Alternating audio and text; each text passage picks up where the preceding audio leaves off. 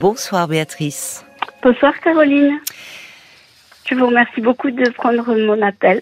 Ah ben, je suis Euh, ravie. je suis à la fois émue et heureuse parce que je, comme je disais à Paul, je vous écoute depuis le début de vos émissions. Et Ah, ben, j'apprécie la pertinence euh, et la bienveillance, euh, pertinence de vos réponses et, et la bienveillance que vous dégagez. Oh, ben, c'est très gentil, euh, Béatrice. C'est moi qui vous remercie alors de, de votre fidélité depuis, depuis toutes ces années. Oui. Vous voulez euh, aborder, euh, parler du deuil, hein, je crois, Oui, ce soir. C'est ça, oui. Oui. Exactement. Vous voulez que je vous raconte euh, brièvement euh, Bah, les circonstances? Enfin, qu'est-ce qui vous amène, oui, à, à vous interroger euh, oui, Alors, bien euh, sûr. donc j'ai- perdu mon mari il y a bientôt un an, dans des Oui. circonstances euh, un peu particulières, parce qu'il est décédé brutalement d'une crise cardiaque, ah oui.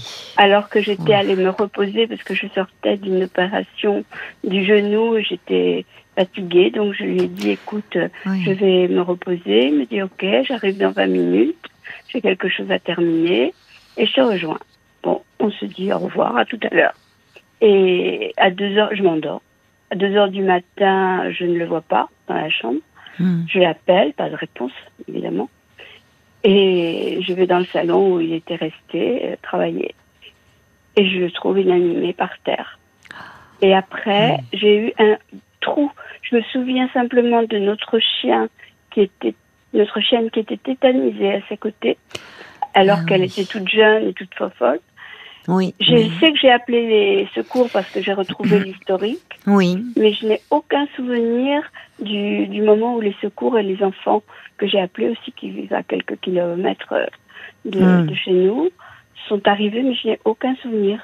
Le, le, sou- le premier souvenir, ça a été de me retrouver euh, le lendemain chez notre fils aîné, qui m'avait prise avec lui, mais Oui. j'ai aucun C'est ça. Oui, de, de cette nuit, de, de ces moments de, Voilà. euh, oui, comme s'il y a un blackout, quoi. Comme Voilà, si, ouais, euh, au fond, euh, il y avait, vous aviez Ouais. comme déconnecté. Mais vous savez, parfois, la, euh, le, le cerveau est bien fait, la mémoire est bien faite. C'est-à-dire que ce qui est trop Oui, euh, oui, insupportable, à- enfin, euh, oui, Une ce qui est insupportable, en fait. il y a une protection. Oui, Ouais. finalement, une forme d'amnésie un peu traumatique. hein. Mm. Parce que c'est euh, évidemment, on voit bien, vous vous dites au revoir, vous allez vous, vous coucher et puis et puis et puis vous le découvrez euh, comme ça, c'est d'une Voilà. brutalité inouïe. D'autant plus qu'on était, on se connaissait depuis 68, donc euh, Ah oui, vous êtes 54 ans. ah oui, mais parce que vous avez une voix tellement, vous avez une voix jeune, vous avez Ah, une voix 72 fraîche. ans. J'ai 62 ans. C'est incroyable, oui, oui, c'est ça. Vous, vous avez vraiment, on doit vous le dire souvent hein, au téléphone. Oui, on vrai, doit, être surpris quand vous donnez votre âge parce que Oui. vous avez une voix très très jeune. Et bon, on s'entendait merveilleusement. 54 on a ans. toujours euh, été euh, fusionnels. Bon, Ouais. c'était le, le seul homme de ma vie vraiment hein, que j'ai Oui, oui, aimé. Et puis j'avais pas envie d'autre chose que d'être avec lui. ben oui. Fusionnel tout en étant euh, libre, c'est-à-dire que chacun de nous avait avait ses activités. Moi, je Oui. continuais à donner des cours euh, parce que j'étais prof et je donnais des cours à des enfants euh, dans malades à, à Paris, par exemple. Lui, il s'occupait des, des poètes français. Enfin, il faisait parce qu'il était Des artiste. poètes? Oui, oui, oui. Ah Il oui. était, il était artiste, euh, il avait fait les beaux-arts, etc. Et il continuait à peindre, Oui. à- et puis à s'occuper d'éditer des poèmes, enfin bon, bref. Oui, donc vous Donc, aviez on est- chacun une vie, Ah oui. des univers euh, voilà. euh, différents, mais qui certainement aussi ont, Ouais. euh, votre relation. Quoi, Oui, Le- oui, oui. parce que on si j'ai- on fait le calcul, si vous me dites que vous avez 72 ans, Béatrice, et que vous avez 54 ans de vie commune, ça veut dire que vous êtes connu connue à à 18 ans. Oui. Ouais, oh là Lui, on là. avait, avait- on avait 19, alors, voyez. Oui, oui, en effet. C'est toute une Enfin vie. bon, ça c'est une chose. Mais ce qui, ce qui me fait vous appeler, c'est que je me sens en ce moment un peu perdue parce que à la suite de ce décès, j'ai eu, alors on peut appeler ça des synchronicités euh, ou, ou des signes, tout Oui. ce que l'on veut, hein, la terminologie que l'on veut. Hum. Mais j'ai eu ces choses troublantes, euh, mais en nombre, hein, et ça s'est Oui. pas passé qu'une seule fois. Donc, euh, Qu'est-ce qui je plus que vous avez euh, enfin, Alors, euh, ressenti, perçu? Alors, par exemple, bon, je- moi je suis, j'ai une éducation chrétienne classique, Mhm, mhm. première communion, etc. Mais après, je me suis un peu désintéressée de tout ce qui était dogmatique, Oui, tout en m'intéressant euh, à la spiritualité, mais de façon laïque. vous voyez? Oui, oui, je Et c'était comprends. pas vraiment ma, ma préoccupation. Sauf quand mon père est mort, enfin avant qu'il ne meure plutôt, euh, il m'avait fait part euh, d'une d'une EMI qu'il avait eue. Euh, il est resté D'une, j'ai pas compris. D'une. Une expérience de mort imminente. Ah, euh, d'accord, une expérience de mort imminente. Oui. Voilà. Oui. Et parce qu'un jour, il était chef d'orchestre dans une, un cabaret russe à l'époque, chez Razad. Mhm. Et ils avaient un petit peu trop bu parce qu'ils avaient fêté je ne sais quoi, Mm. champagne pour l'orchestre, etc. Mhm. Et il s'est retrouvé à avoir un accident et il est resté huit jours dans le coma. On a cru qu'il allait partir. Oui. Et quand oui. il est revenu, il m'a dit, tu sais ma fille, je suis contente de vous retrouver, ta mère et toi. Mais j'ai vécu quelque chose d'extraordinaire. Et il m'a décrit tout ce que toute la littérature autour de Oui, des expériences de mort imminente dont on parle voilà. et dont euh, qui sont étudiées alors depuis un moment déjà Oui, par de nombreux oui. médecins, mais euh, aussi dans certains services hospitaliers euh, où effectivement des patients Ouais. sont- Surtout dans les ouais. pays anglo-saxons. Oui, oui, mais il y a certains hôpitaux, c'est fait aussi en Oui, France, de, ce qui est vécu donc, pendant ces moments-là. Mm. Donc à ce moment-là, je me suis quand même intéressée. J'avais acheté des bouquins de Elisabeth Kubler-Ross. Oui, Bah, tout ce qui tourne autour de ça, ça me semblait très intéressant. oui, Et oui. puis voilà, et sans plus. Par curiosité intellectuelle, on va dire plutôt Oui, je que comprends. par, euh, voyez, Mm. parce que je voulais comprendre ce qui Ben, ça interroge, hein, ce grand mystère au fond euh, de la mort et Ah oui, peut-être oui. après. Qu'est-ce que voilà. bon, Mais oui. ouais. Alors, donc, comme mon, mon mari est mort, j'ai eu une période de, de sidération. J'étais vraiment comme un, comme un zombie, hein, Oui, malgré l'affection de, de nos enfants, oui. petits-enfants et amis qui ont été formidables, très proches, etc. Mais puis un jour, j'ai eu une, une sorte de voix intérieure qui Mm. m'a dit il faut que tu écoutes telle radio, que je ne nommerai pas, et il y a une émission, il faut absolument que tu écoutes cette radio. J'étais dans le train, dans le train, je bouquine, euh, mais je, je n'écoute pas la radio. Donc j'avais mon portable, des écouteurs, et j'ai j'ai branché la radio en question. Et il y avait une émission sur euh, la vie après la mort. Il y avait des écrivains, euh, mhm. un psychiatre, etc. Enfin, des gens Mm. qui connaissaient C'était pas Christophe. Forêt, Qui? Le psychiatre? Oui, oui. Oui, parce qu'il étudie, enfin, il, il s'intéresse beaucoup à ces questions-là, puisqu'il Voilà. a beaucoup, dans sa spécialité, oui. euh, euh, beaucoup accompagné les personnes en fin de vie. Il, Exactement. ouais, donc, ouais.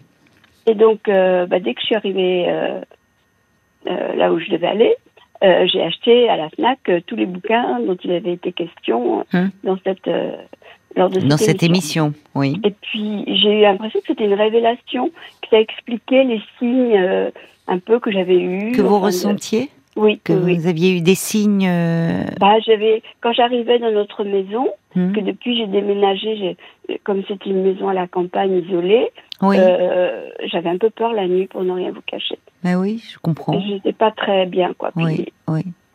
Donc j'ai, loué un petit, un tout petit appartement en ville euh, à côté. Mhm, mhm. Et voilà. Et- mais il m'arrivait de temps en temps d'y aller pour, euh, pour entretenir, etc. Et à chaque fois, j'avais des, des, des nuées de papillons, des choses comme ça.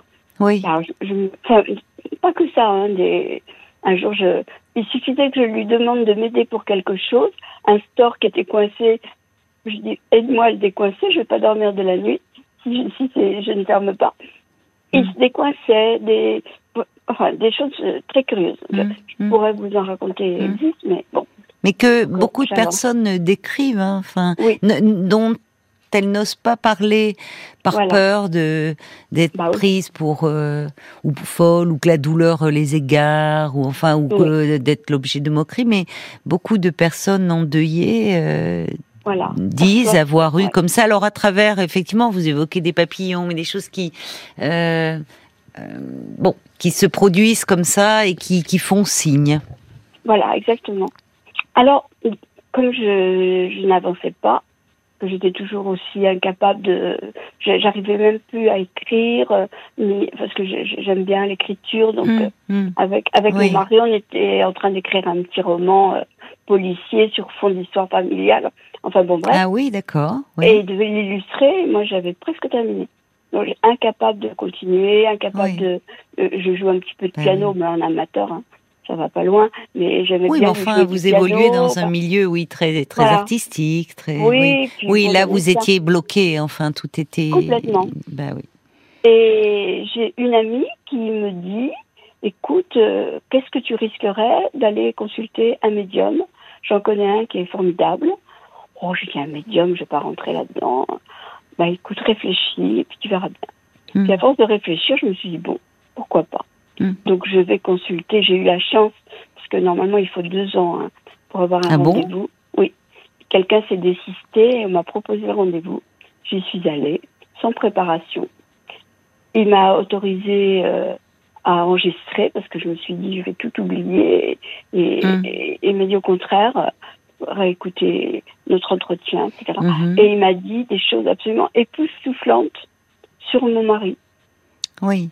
Des choses mais réelles, tout est tout ce Oui, dit de, de, sur euh, sa vie ou sur, sur. sa euh, vie, sur euh, ce qu'il vivait euh, maintenant qu'il était dans l'au-delà, enfin bon.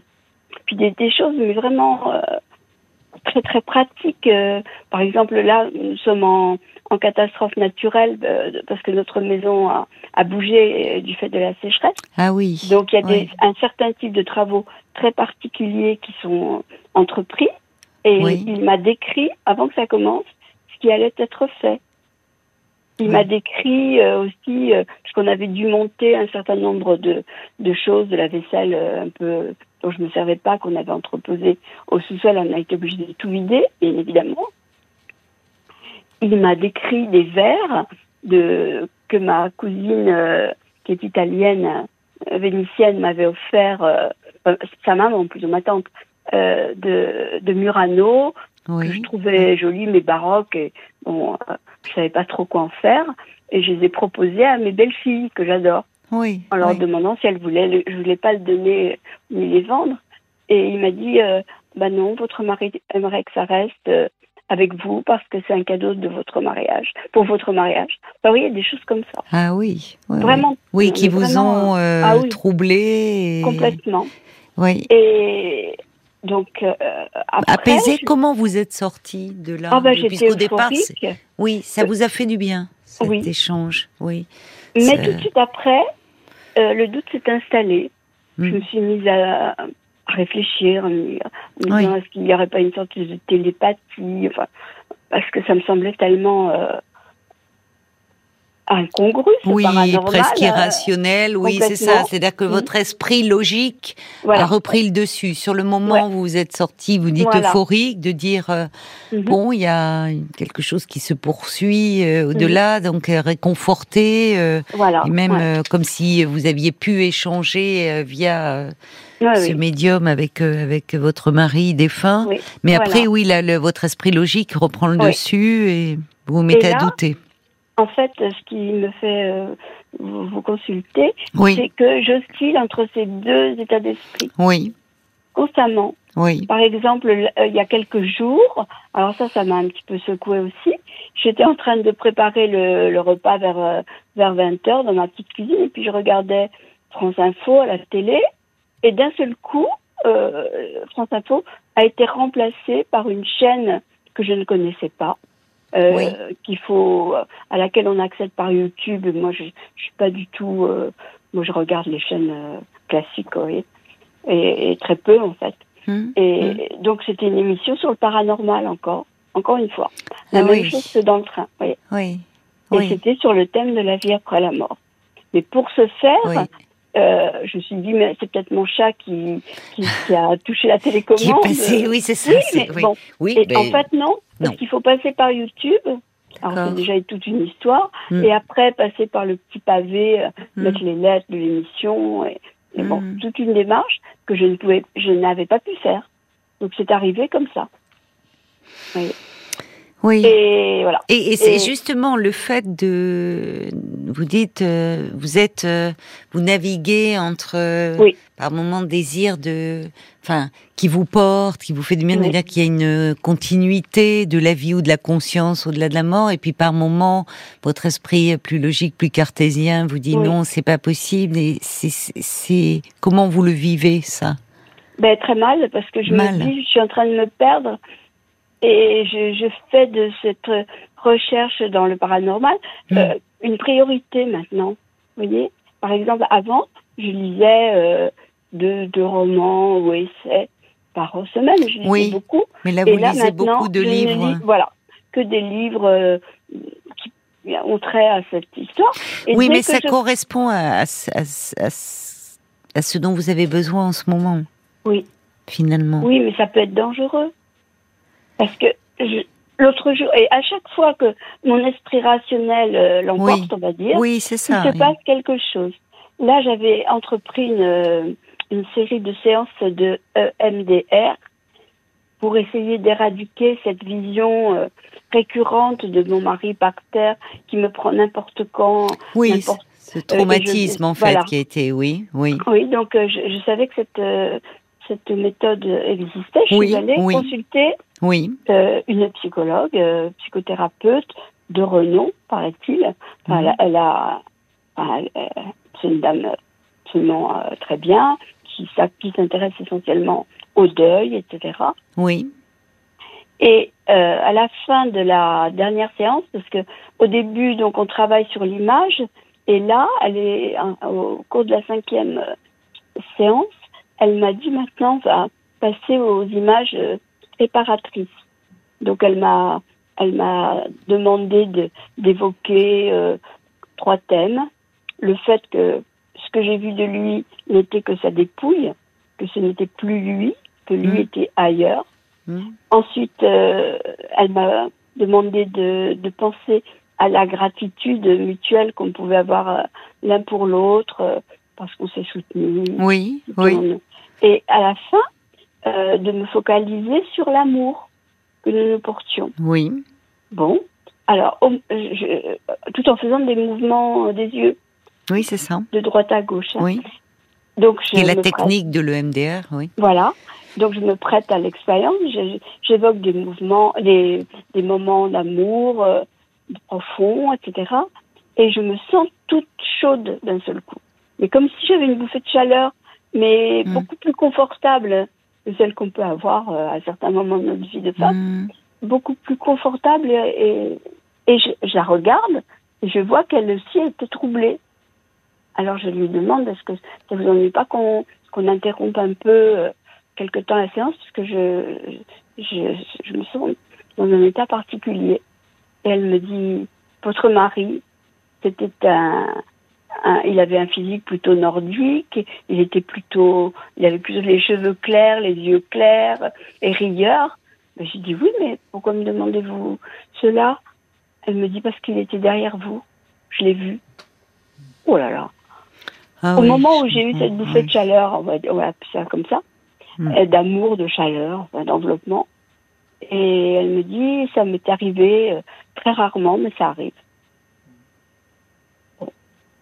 Oui, je comprends que ce soit troublant pour vous, parce que ah vous, vous êtes dans ce questionnement-là, euh, euh, où, vous, enfin, qui fait, qui peut être, euh, comment dire, qui peut vous aider. Je, je, j'ai pas l'impression que vous vous perdiez, vous.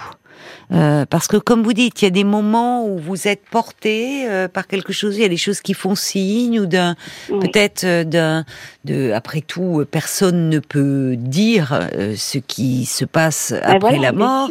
D'ailleurs, selon les cultures, ce qui nous alors ça dépend parce que si on est de culture, si on est croyant, bah effectivement, notamment il y a, il y a cette perspective de la réincarnation, de la réincarnation du fait de la vie.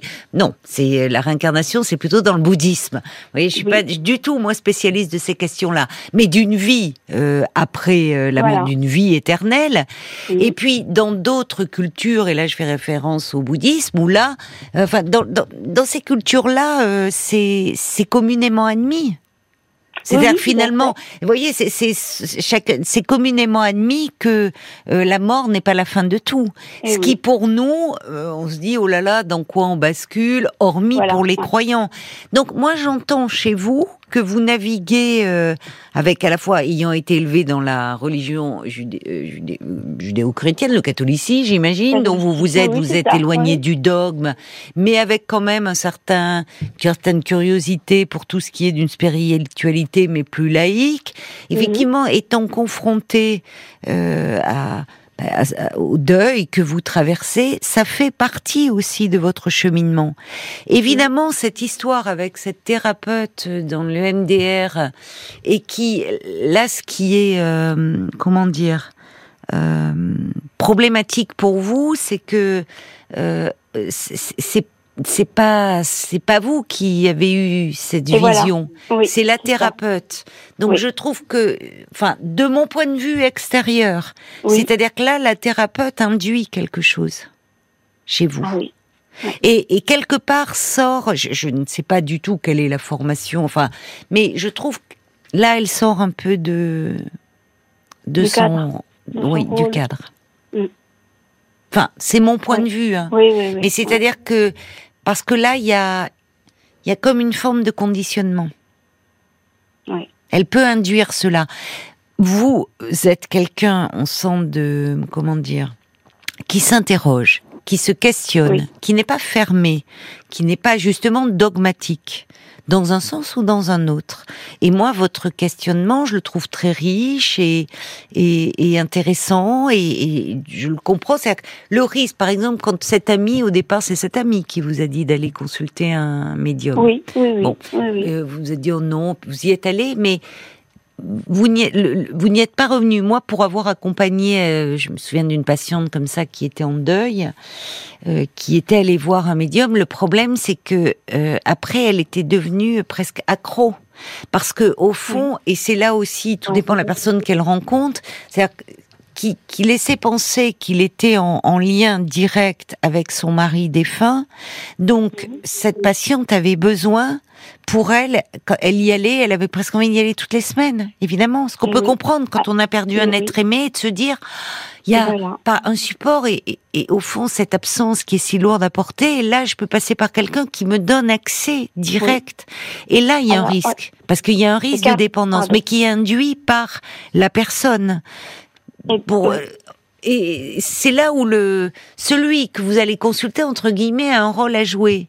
Et je m'interroge sur le rôle de cette thérapeute que vous avez vue, qui vous fait part d'une vision qu'elle aurait eue, et du coup qui induit là on est ce qu'elle vous disait jusque-là, des pensées réparatrices, l'amour qui vous unissait, elle vous ramène sur quelque chose de doux, d'apaisant, de réconfortant, de ce qui a été vécu et qu'au fond, cet amour ne disparaît pas. Ne disparaît pas même si votre mari, lui, n'est plus là. Et, et peut vous porter, il peut y avoir, là, elle est dans son rôle. Après, la vision, parce qu'elle perçoit, elle vous regarde, elle vous voit, elle a dû percevoir, vous, euh, qu'il se passait quelque chose en vous. Le problème, c'est l'interprétation qu'elle en donne. Vous voyez, qui, d'un point de vue, euh, m'interroge parce que vous êtes quelqu'un qui avait cette capacité de, euh, en même temps, cette distanciation à la fois d'analyse, là où quelqu'un qui serait peut-être plus fragile et plus perdu, justement, pourrait euh, foncer euh, complètement et s'enfermer du coup dans quelque chose qui pourrait même entraver le processus de deuil. Parce qu'à un moment, la question de qu'il y ait une conscience, quelque chose qui demeure après la mort, euh, pourquoi pas finalement? Mais à un moment, il y a aussi cette vie à vivre.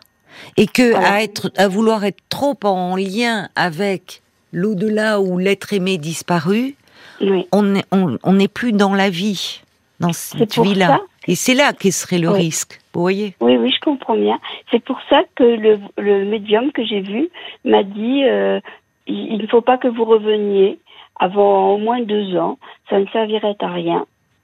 Euh, bah, donc dans sa lui, j'ai trouvé il, était, oui, il y a une forme d'éthique. Oui. Euh, c'est-à-dire que justement, il il est, il est pas là pour. Euh, j'obtiens la communication immédiate et je vous mets en lien avec votre mari. Voilà. Là où malheureusement, euh, il y, a des, y a des personnes qui, qui rentrent face à cette détresse, à ce manque. Bah, Je vous dis, je me souviens de cette dame. Euh, moi, j'ai eu des personnes qui m'ont parlé dans ma pratique.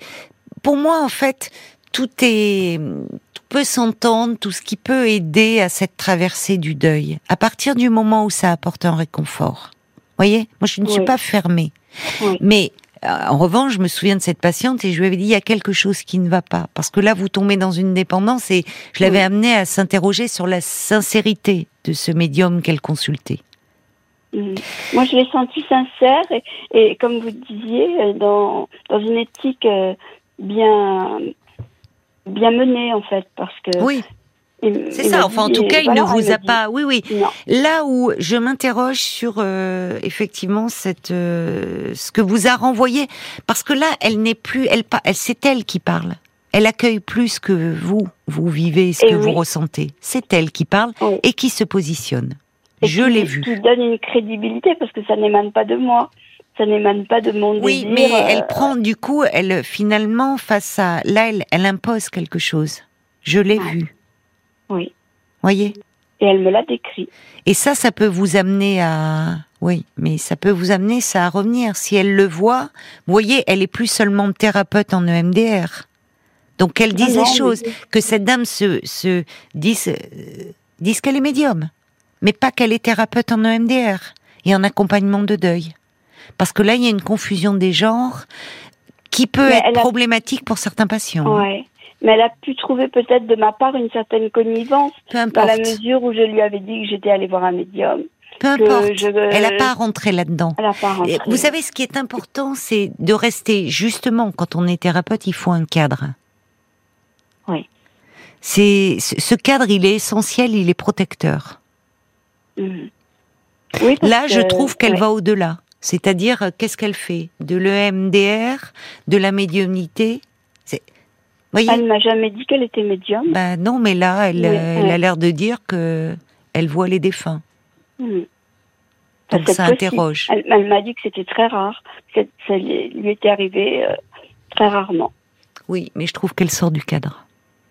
En tout cas, elle n'accueille pas ce que vous, vous avez à dire parce que là, elle induit quelque chose. C'est ça qui me dérange dans sa pratique. Oui, oui. Enfin, ce qui me dérange, ce que je trouve dérangeant, plus exactement, parce que, ça me dérange, après tout, ça dérange que moi, c'est pas un problème. Mm. Mais vous voyez, je trouve que là, il y a une interprétation, il y a quelque chose d'un peu problématique. Oui. Oui, je comprends ce que vous voulez dire. Oui, c'est oui, une façon d'induire. Euh, mais oui, elle induit. Même si elle vous dit c'est très rare, mais j'ai cette capacité-là. Ouais.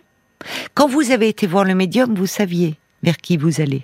Ah oui, oui, très précisément. Là, vous allez, me dites-vous, par rapport à votre demande, elle est par rapport à cette scène traumatique, mm, euh, qui d'ailleurs où il y a une forme d'amnésie, et en même temps, euh, justement, en, général, le MDR c'est fait par, par rapport à des images suite à un traumatisme et qui sont obsédantes, qui s'imposent. C'était le cas, oui. Donc l'amnésie, elle est partielle au fond, puisque vous me dites, au fond, il y a des images qui reviennent chez vous. Oui, mais à partir du, du moment où je l'ai découvert, mon mari, euh, je ne me souviens plus de rien jusqu'au lendemain mais les images, oui, euh, ça j'ai compris. Mais le, le, MDR, qui a pour but justement de, alors par des reconnexions cérébrales, mais de euh, de, de, faire que ces ces, ces, images-là euh, finalement s'atténuent, disparaissent, restent à leur place et ne soient plus envahissantes. Vous, vous vous vous l'avez consulté dans quel but? Il y a des bah, images qui s'imposent à vous? Bah oui, c'était les images de, de mon mari mort et de. de D'accord, cette image-là. Et, cette récurrence. Oui, c'était cette image-là. Ça me prenait. Mais vous voyez, déjà, il y a quelque chose de l'interprétation, mais qui peut être. Mais quand elle vous a dit, c'est sa dépouille que vous avez vue, jusque-là, oui, de fait, c'est le corps. Mais lui est ailleurs. Là, pardonnez-moi, elle est dans l'interprétation. Oui, mais eh elle est là déjà déjà. Mm. Mais je n'ai pas fait mystère que j'envisageais ça. Aussi, oui, mais que oui, mais euh, c'est là où vous, voyez, on parle pas au même niveau. Vous, vous avez le droit de l'exprimer, et c'est même important que vous l'exprimiez. Voyez, justement, vous, vous pouvez tout dire. Et c'est important que dans une relation de confiance, vous puissiez tout dire. En revanche, on est, quand on est thérapeute, on n'a pas à tout dire. Et en tout cas, certainement pas à projeter ses propres croyances.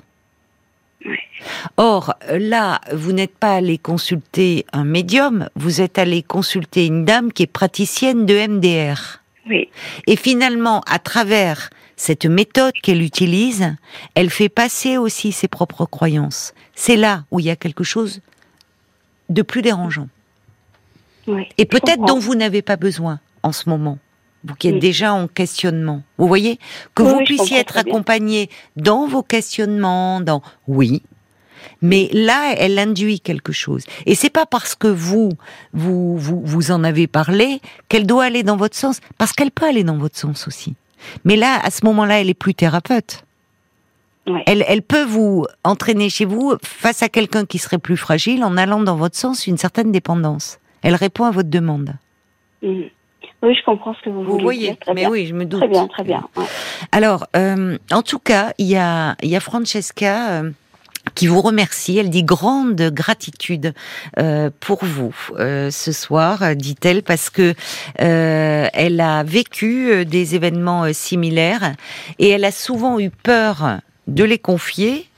Ben, oui par peur, hein, euh, évidemment. Donc euh, euh, c'est vrai que c'est c'est. Bah, c'est particulier. Oui, oui, beaucoup de personnes. Oui, oui. Alors que c'est c'est plus répandu qu'on le qu'on le pense, mais beaucoup de personnes ont, ont peur d'en parler parce que peur de, croire qu'on les qu'ils comprennent, qui, enfin pas qu'ils soient fous, mais qu'ils basculent dans quelque chose d'un peu irrationnel. Bon, euh, alors il y a il y a également euh, euh, Cathy qui disait par rapport à cette dernière thérapeute, attention aussi à la manipulation de certains euh, thérapeutes.